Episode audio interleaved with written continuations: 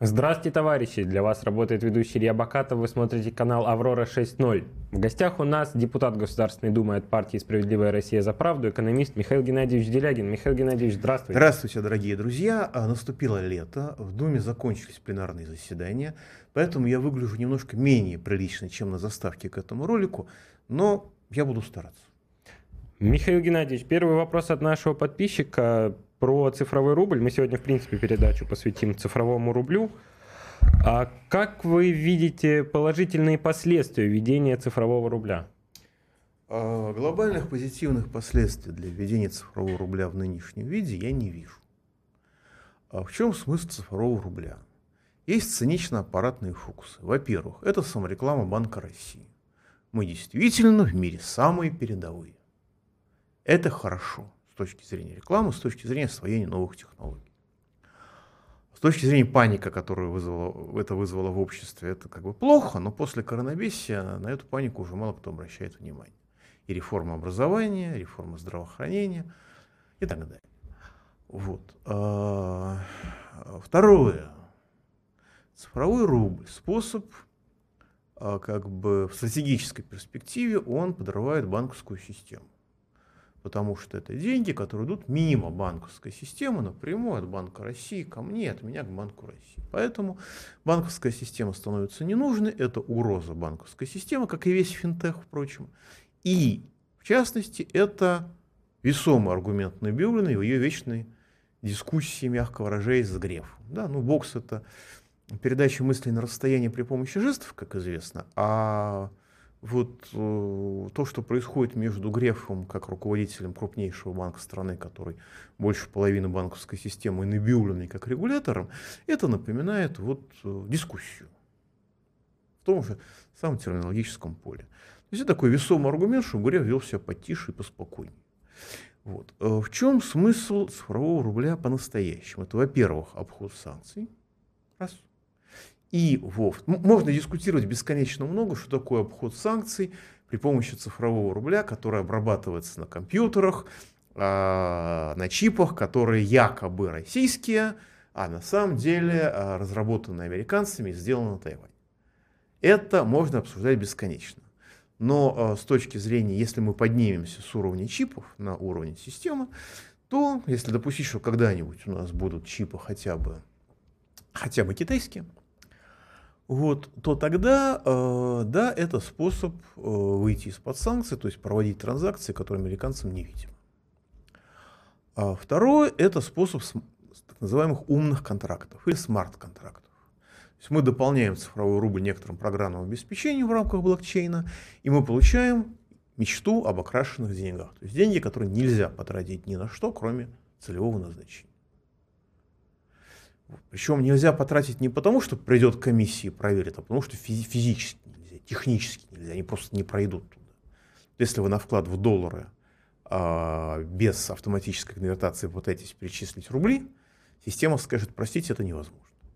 Вот то же самое произойдет при попытке нецелевого использования цифровых рублей, если мы ведем систему смарт-контрактов. В реальности оба этих функционала в цифровом рубле сегодня отсутствуют. Их можно будет довинтить со временем, я надеюсь, но не сегодня. Вот. Что касается страхов. Значит, первое. Цифровой рубль не связан с отменой налички.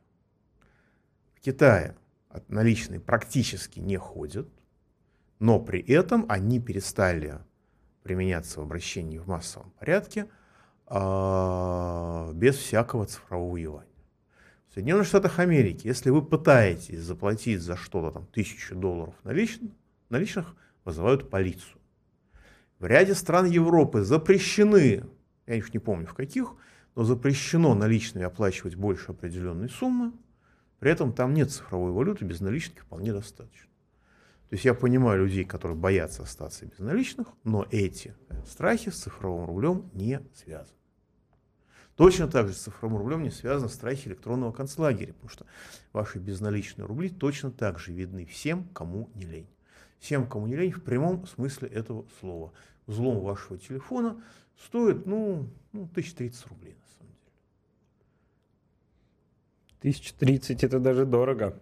Нет, это дорого, потому что, скажем, Тут недавно а, одному знакомому понадобилось узнать мой телефон, который он забыл. И он колебался, позвонить мне или воспользоваться телеграм-ботом. В конце концов, как в анекдоте про английского лорда и новобрачную, ему стало э, неловко будить меня в 12 часов ночи, но э, воспользовался телеграм-ботом и за 16 рублей узнал мой личный телефонный номер. За 16. Но это, повторюсь, личный телефонный номер, а не более того. А скажем, за несколько тысяч рублей совершенно спокойно взламывается ну, почти любой аккаунт. Здесь в социальных нас... сетях. Вы Но про... без кошелька, без кошелька. На личный расчет сказали. Как вы считаете, а будут ли в ближайшие 10 лет выведены из оборота бумажные деньги? В России нет. Потому что если вывести из оборота бумажные деньги, то, простите, чем они будут платить друг другу взятки? Но, понимаете, это же, это же символ эпохи. Это символ цифровизации, когда замминистра цифрового развития, да, замминистра цифровизации, принимают при, при получении взятки, ну, предположительно, естественно, поскольку суд не состоялся, мы не можем говорить однозначно, но по версии обвинения его принимают при получении взятки не флешкой, не QR-кодом, не холодным кошельком с биткоинами. Его принимают при получении взятки наличными. Вопросы есть? Замминистра цифрового развития, который по должности должен что-то придумать должен. в современных технологиях, по версии следствия брал взятки кэшем. На самом деле, на самом деле, как для адвокатов его это будет замечательный аргумент. Он говорит, ребята, ну как вы могли себе такое вообразить? Так же, это же невозможно себе представить. Так что нет. Наличные в России, по крайней мере, при нынешней э, бюрократии безопасности. Чем отличается цифровой рубль от денег, которые лежат у нас на карточке? Ну, деньги, которые лежат у нас на карточке, это деньги, которые лежат в банке. Это деньги, которые прошли из Банка России через банковскую систему, и у них два ключа. Банк России и, собственно, коммерческий банк, в котором наша карточка выпущена. Если кто-то захочет заблокировать, может на счет заблокировать банк, теоретически, практики правоприменения нет, но теоретически это может сделать и Банк России. Официально они это отвергают, но на самом деле могут. Поэтому, значит, в чем разница? Э, банк, деньги на карточке, они могут, ну как бы деньги банка, они могут выдаваться в кредит, приниматься в депозит. Сейчас у цифрового рубля этих функций нет. Самое главное, это функция банковского мультипликатора. Банк получает, скажем, 1 рубль, и в зависимости от нормативов резервирования он может выдать кредита там 8 рублей, 4 кредита, 4 рубля, 15 рублей. Это зависит, во-первых, от норматива банковского резервирования, а во-вторых, от того, есть кому эти кредиты выдавать или нет кредита, кому кредиты выдавать. Поэтому управлять денежной массой в условиях существования банковской системы сложно. С цифровым рублем очень просто. Сколько выдал, столько там и крутится. На самом деле, очень многие выпускники школы, высшей школы экономики, даже преподаватели, они понятия не имеют о том, что банки самостоятельно увеличивают денежную массу. Они просто не понимают, они этого не знают. Даже некоторые товарищи в Минфине об этом не имеют ни малейшего представления. Что если Банк России выпустил рубль в банковскую систему, то денежная масса может увеличиться там на 8 рублей точно. Можно как-то, как эта система работает? Вот он выпустил 1 рубль, а на 8 рублей она увеличилась. Это как? Понятно. А я, а, значит, есть норматив резервирования. Скажем, 12% это лимит того, сколько банк может выдать кредитов. То есть вот банк имеет у себя 100 рублей. Да? Это не означает, что он может выдать кредитов на 100 рублей. Он может выдать кредитов в рамках норматива резервирования. При нормативе резервирования 12%, коэффициент 8. Ну, окей, при нормативе норматирования там будет 8 с четвертью, при нормативе резервирования 10% это означает, что у банка должен быть резерв в размере 10% от той суммы, которую он выдал в качестве кредитов, в зависимости от рисков. То есть при нормативе резервирования 10%, я, банк, имея 100 рублей, выдаю 1000 рублей кредитов. И получается, люди у нас там не знают этой системы. Ну, я не могу сказать, что все, но некоторые стал... Как так получается? А, ну, уничтожена же система образования. Она же замена либеральной системы образования, по которой чем меньше человек знает, тем на более высокую должность его можно назначать. Мне министр экономического развития и министр иностранных дел, два профильных министра, один устно, другой письменно рассказывали, объясняли, почему они удерживают Россию в рамках ВТО, которая обеспечивает наше колониальное, наше колониальное положение в сфере экономики. И мотивировали это тем, что 98% мировой торговли регулируется ВТО. То есть ни тот, ни другой понятия не имеют о том, что на самом деле регулирует ВТО.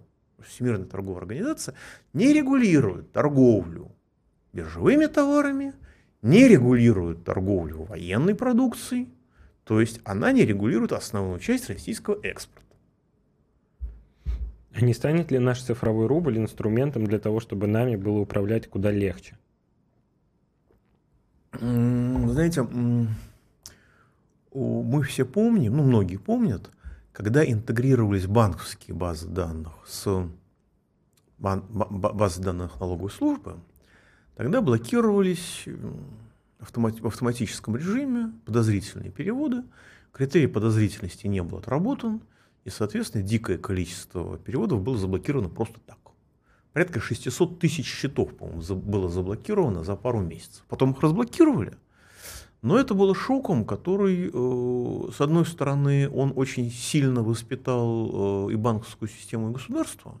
Потом были массовые мошенничества со 115 законом о незаконном отмывании денег, об отмывании денег, когда какая-нибудь фирма получала деньги на счет, и ее банк говорил, ей, отлично, я замораживаю ваши деньги, критерии разморозки не определены, что хочу, то и ворочу, если вы хотите их снять, платите 20, а то и 30 процентов.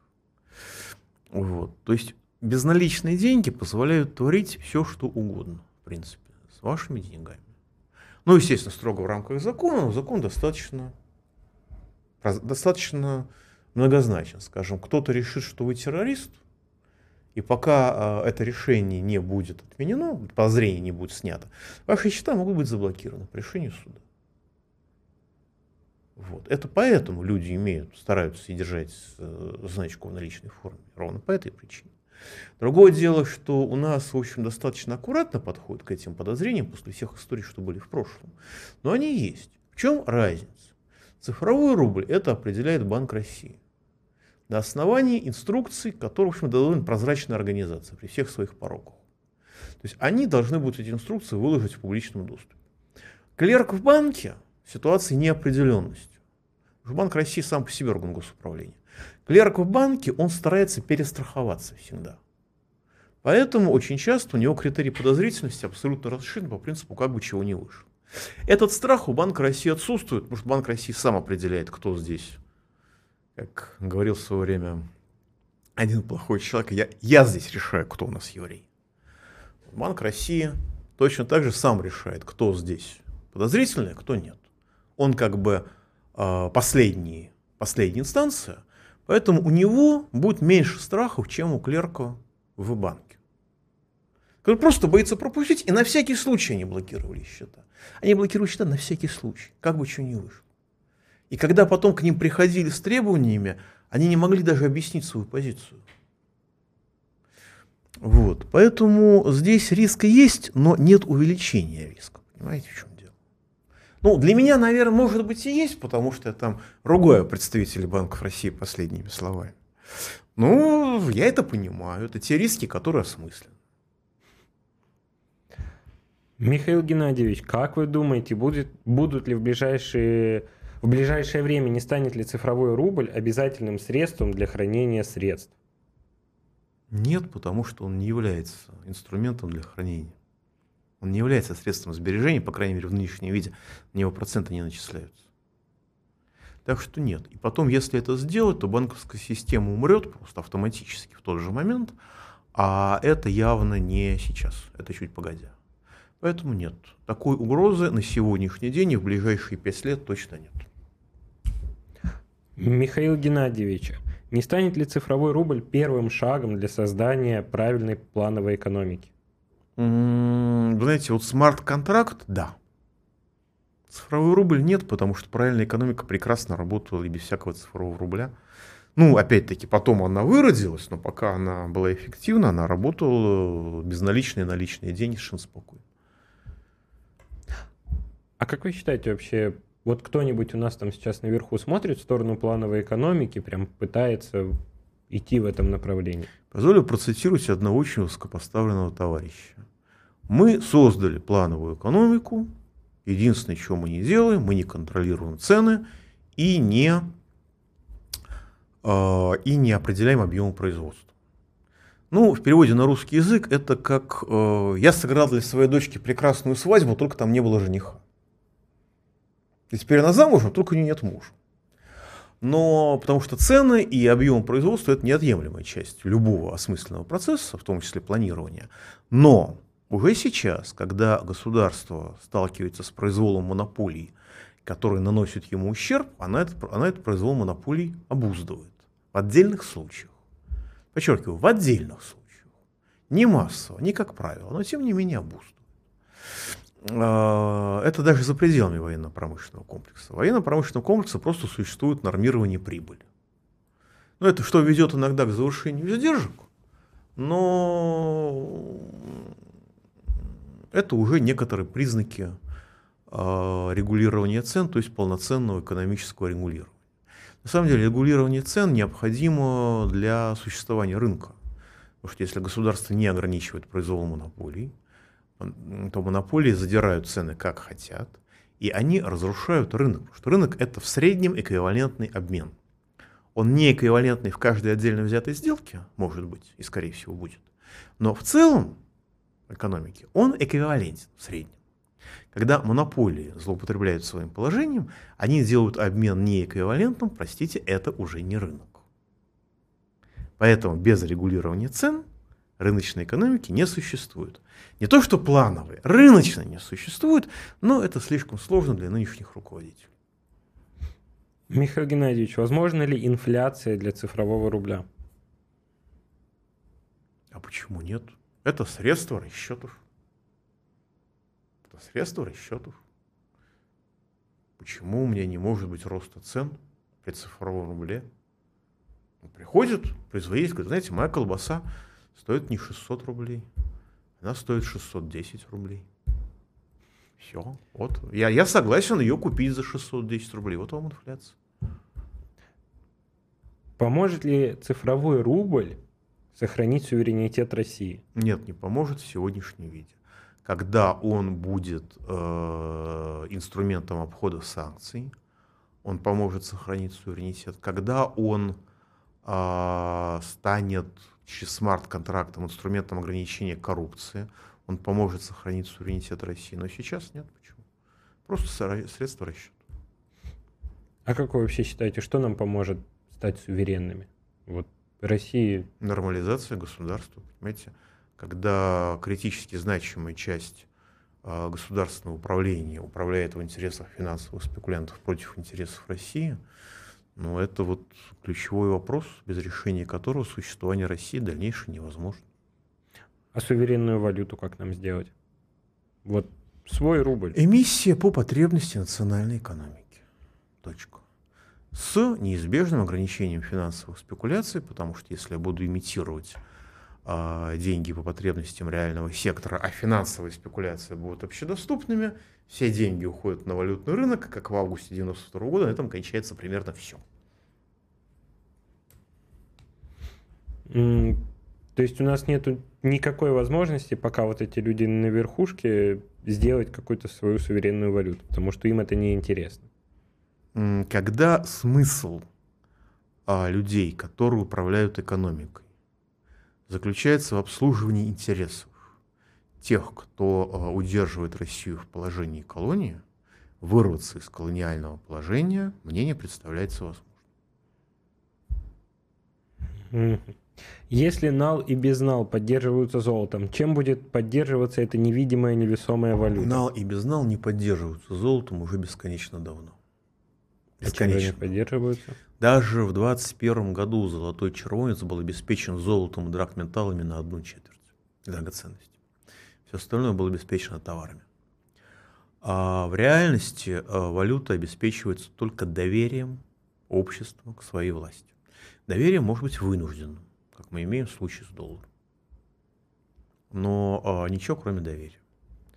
А теоретически, теоретически а, в индустриальной эпохе валюта обеспечивается всем объемом товаров, которые находятся в данной экономике, которые обращаются в данной экономике. Но эти времена давно прошли, потому что все развитые страны печатают э, свою валюту значительно в больших объемах, чем у них обращается товаров. Ну, выпускают обращение, потому что она уже цифровая, она уже безналичная. Не будет ли цифровой рубль финальной точкой в создании электронного концлагеря? Вот вы говорили, что не относится. Вот финальной точкой для создания такого концлагеря. Нет. Финальной точкой, ну, я, у каждого свои представления об электронном концлагере. Но, в принципе, наиболее близок к нашим представлениям это социальный кредит в Китае. Когда вы ведете себя определенным образом, и без вашего оповещения даже вам снимаются или начисляются баллы, в том числе по правилам, которые разные в разных регионах. Они разные в разных регионах, потому что в разных регионах Китая существует разная культура. То есть нарушать правила нельзя нигде, соблюдать правила хорошо везде, но эти правила, по-моему, не вполне совпадают там, где они есть. А, и если вы имеете плохой балл, то вас вы не можете, например, купить билеты на скоростной поезд. У вас могут быть деньги, но у вас нет права покупки билета. Вы не можете купить на дальний перелет или на ближний перелет, не помню уже. То есть ваши права довольно существенно ограничены. Но опять-таки, вы не лишены права на передвижение, вы лишены права на комфортное передвижение. А в перспективе вы, может быть, лишены права вообще на передвижение и на многое другое, но ключевой элемент – это оценивание человека на основании его поведения. Вот что такое, в моем представлении, электронный концлагерь. У нас этого нет. Я могу с смартфоном в кармане совершенно спокойно перейти улицу на красный свет – мне за это ничего не будет. Ну, максимум я попаду э, под камеру, мне один раз выпишут штраф. Но это будет один раз, а не навсегда. В этом разница. Да, закон джунглей у Киплинга в Маугли за, право, за нарушение наказывается один раз. А в электронном концлагере изменение статуса – это длительное наказание, длящееся, ну, может быть, не всегда, но долго. В этом разница. В этом разница. Михаил Геннадьевич, вы сказали, что Россия передовая с технической точки зрения страна. Это был Нет, сарказм? я или... этого не говорил. Я говорю, что по, циф... по цифровизации, по цифровому управлению, по цифровому рублю мы ли... мировые лидеры. Что криптуяне еще не введен. Я думаю, что он будет сильно лучше с технической точки зрения нашего цифрового рубля, и он направлен на, будет на решение совершенно других задач, явно не имиджевых. Но на сегодняшний день мы лидер. Это не означает, что мы лидеры в технологическом прогрессе в целом. Мы лидеры в отдельном направлении. То есть мы можем стать э, цифровой державой в принципе? Или мы уже являемся а цифровой что державой? что мы понимаем под этими словами? Ну, в нашей стране цифровизация самая адекватная. Ну, понимаете, когда человек приезжает в Барселону и сталкивается с тем, что интернет плохой, он не понимает, в чем проблема. Но это правда. Мы привыкли к тому, что у нас безлимит стоит копейки. Почему он эфирный? Он доступен примерно всем. Вот я достаю, и у меня, значит, а, вторые сутки не проходит платеж. Это реальная трагедия. Я поделился со своим знакомым из Франции, а он мне говорит, а в чем проблема? Это же три дня переход, перевод идет внутри одной страны. А, а, чего? Многие западные банки используют факсы. У нас банки забыли, что это такое. Факсы? Да? Факсы, да. Я, ну, не сейчас, не, не сейчас, еще 6 лет назад использовали. Когда мне понадобилось э, году, наверное, в каком? В шестнадцатом закрыть счет. Это 7 лет назад было. Э, мне сказали, ну, по факсу пришлите. Чё? Чё? Факс. Вот, я понимаете, их... вот когда вот с этим сталкиваешься, ты понимаешь, что да, мы действительно... Да, у нас есть места, где нет электричества, это правда. И там живут люди. У нас есть, вот из Москвы едешь в поезде, и заканчивается мобильная связь на трассе на, в электричке Москва-Владимир. Да. Мы бесимся, когда я еду в электричке, Wi-Fi не работает в электричке. Что такое? Я за это деньги плачу. Вот. Но для многих стран, которые мы привыкли считать более развитыми, более комфортными, наши чувства непонятны в принципе. Просто непонятно. Вот гуляю по Будапешту, вижу, значит, ну, до, до корон, естественно, и вижу, значит, такое обозначение, что вот здесь у нас бесплатный Wi-Fi раздается. Ну, прикольно. Зачем мне бесплатный Wi-Fi, когда он должен быть в каждом кафе? Ну да, собственно, как А потом я понимаю, что он не в каждом кафе. Нет, в некоторых есть, а в некоторых нет. А в некоторых есть, но не работает. Ну, как говорят, один из успехов, из секретов успеха Макдональдс это бесплатный Wi-Fi. Но у нас, правда, бесплатный сначала, Wi-Fi везде. Сначала был бесплатный туалет. А, да? Да. Ага. И потом они сделали его бесплатным для всех. То есть не нужно покупать чашку чая для того, чтобы воспользоваться туалетом. И это был реально э, одна из, один из маркетинговых секретов Макдональдса, который обеспечил им безумную популярность. Потому что это как бы свобода и демократия. Вот это для всех. Мы занимаемся бизнесом, но мы помогаем всем людям. Вот. А потом уже стал бесплатный Wi-Fi. Как это, на бесплатный туалет наложился бесплатный Wi-Fi, и это был секрет успеха. Взлет. Как мало людям надо. В нашей стране, по-моему, таких проблем-то и нету. Ну, то есть у нас это не станет секретом успеха. Мы говорим, что мы отстаем. Нет, понимаете, вот много направлений, где мы очень хороши. Правда.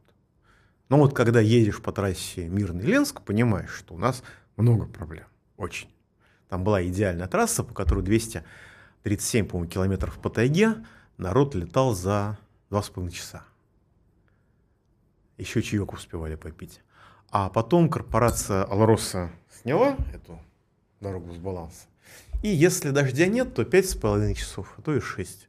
А если дождь есть, то можно и 3 сут, трое суток ехать. Михаил Геннадьевич, как вы считаете, можно ли цифровым, цифровым рублем будет выдавать кредиты населению и предприятиям? На сегодняшний день цифровой рубль опции кредитования не предусматривает. Но в принципе это довинтить маленький кусочек к программе, к программе никаких проблем. Банк России это не довинчивает, чтобы не вступать в заведомо недобросовестную конкуренцию с коммерческими банками. Михаил Геннадьевич, имеет ли Эльвира Набиулина какое-то отношение к цифровому рублю? А, и, ну, если ее первый заместитель за ним руководит работами по ведению цифрового рубля, ну, Эльвира Сахибзадовна как минимум это одобряет.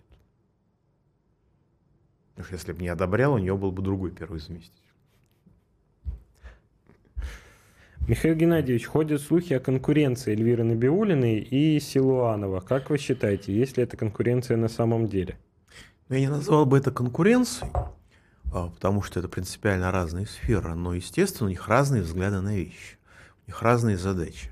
Задача Набиулиной, чтобы была относительно стабильная финансовая система, а задача Силуанова, чтобы наполнялся бюджет. Иногда в конкретных ситуациях эти задачи друг другу противоречат. Угу. При этом, а, при этом а, с точки зрения экономической власти Набиулина, безусловно, сильнее Силуанова. А с точки зрения какой власти Силуанов сильнее Набиулиной? Никакой. Михаил Геннадьевич, как вы считаете, сможет ли цифровой рубль побороть такое количество телефонных мошенничеств? Нет. Если я захотел осуществить транзакцию, ну, скажем, под воздействием изощренных технологий социальной инженерии, я ее осуществлю. А, на самом деле э, очень часто, когда я провожу те или иные операции в мобильном кабинете банковском, мне задают вопрос, дорогой товарищ, а вы точно хотите это сделать? Вы точно хотите перевести эти деньги? Вы никогда раньше не переводили эти деньги по этому адресу. Вы точно хотите это сделать? Это то, что существует, и то, что можно сделать в цифровом рубле совершенно спокойно, но это есть и в обычном безналичном рубле. Так что там, где я захотел сделать глупость, медицина и даже цифровые технологии, к сожалению, бессильны. Другое дело, если я захочу сделать перевод на скомпрометированный номер, тогда он будет просто заблокирован. Но это есть сейчас безналичных вещах, э, безналичных переводах. А вы лично готовы свои деньги в цифровой рубль переводить? Частично могу. То есть э, Не у вас... Я считаю, что всегда должна быть заначка в наличной форме. Именно Просто потому, что если погаснет свет, разницы между обычными традиционными безналичными деньгами и цифровым рублем не будет. Ну, на этом еще накладывается еще то, что я критикую Банк России за его макроэкономическую политику. И знаю людей, которые им руководят, некоторых более 20 лет. Даже с 97 года. Поэтому я всегда страхуюсь. Ну, Я как экономист считаю, что человек, если у него нет заначки, он не вполне один.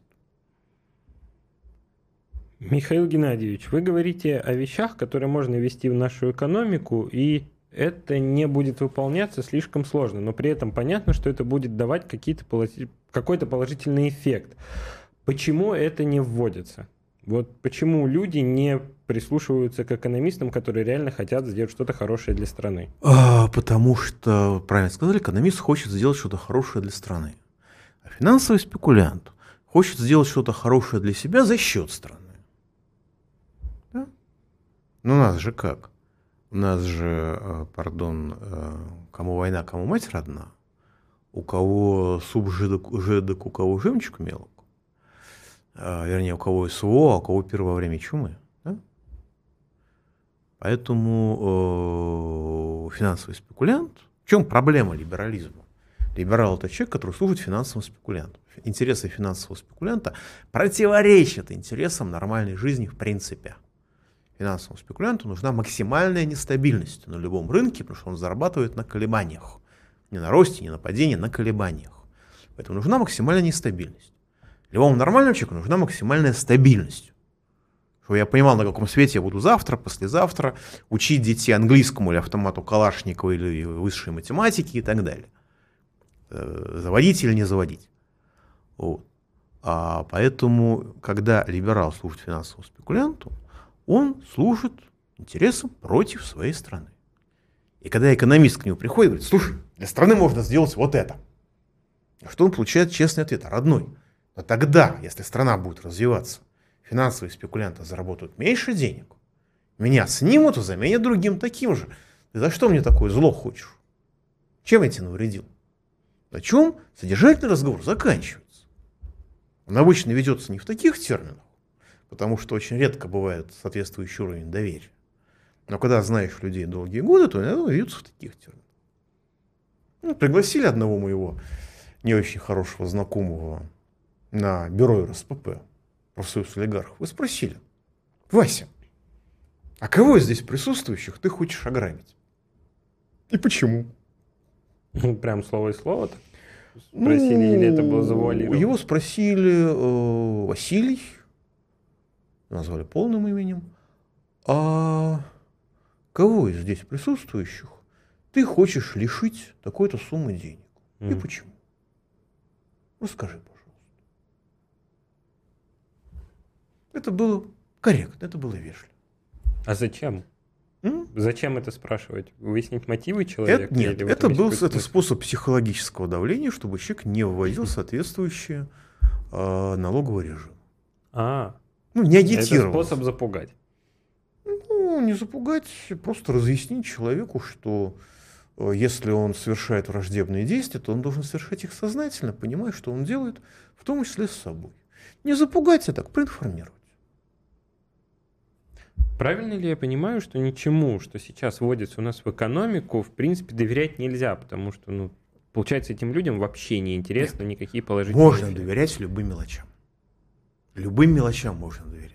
Ну вот, например, можно. принят закон о том, что если я пал жертвой мошенника, банк должен возместить мне эту сумму. Когда будет написано под этот закон инструкция Банка России, этому можно доверять. Это будет так. Это затруднит процесс перевода денег, но это будет так.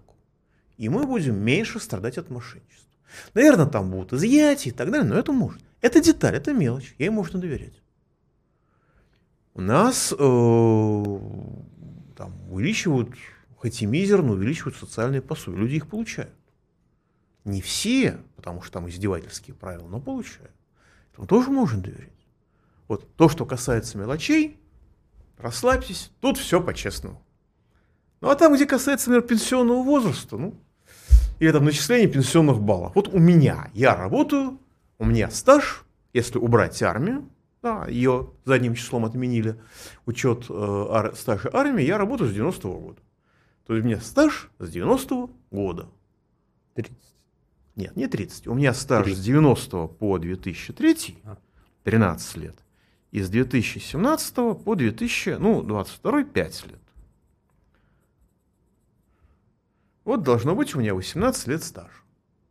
Вот у меня примерно так и есть. Ну, там годик где-то потерялся, ну, ладно. А у людей, которые ко мне приходят, у них на половина стажа не признана, иногда две трети стажа не признаны, иногда Они не признаны на каком основании? А просто так. Идите судитесь. Я не... Сидит попка, извините, пенсионных фондов. Я ничего не знаю. У меня в компьютере такая запись. Ну и что, что вы мне принесли документы? Мы их внимательно рассмотрим. И потом, скорее всего, их отвергнем. Я ничего не знаю. Отвяжите. Можете писать жалобу, можете идти в суд по НХ. Все. Все.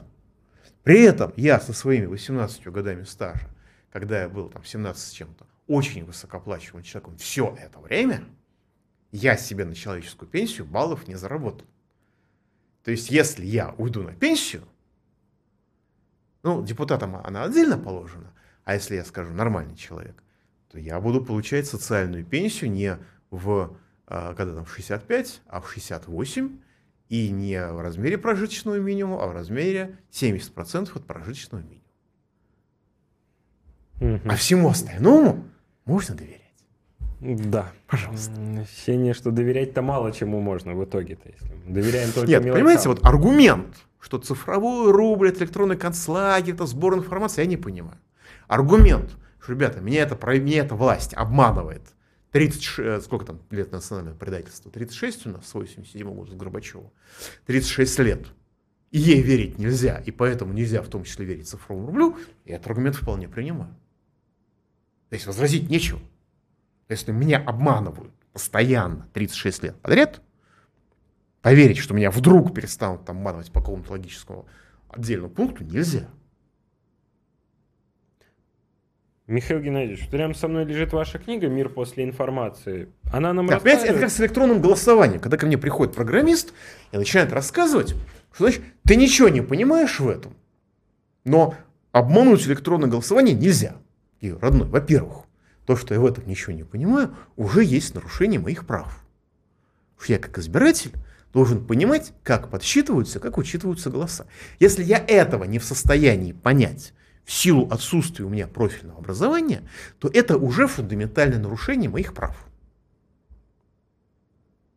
А во-вторых, извини, дорогой, то, что я знаю по своему жизненному опыту, по пенсионной реформе, заставляет меня жестко сомневаться том, что вы учитываете все нюансы.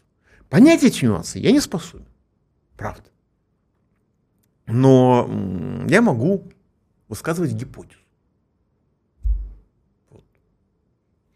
Когда нас обманывать-то перестанут? Что-то уже когда, долго как -то. Простите, пожалуйста, вот когда мы перестанем позволять себя обманывать, тогда и перестанут.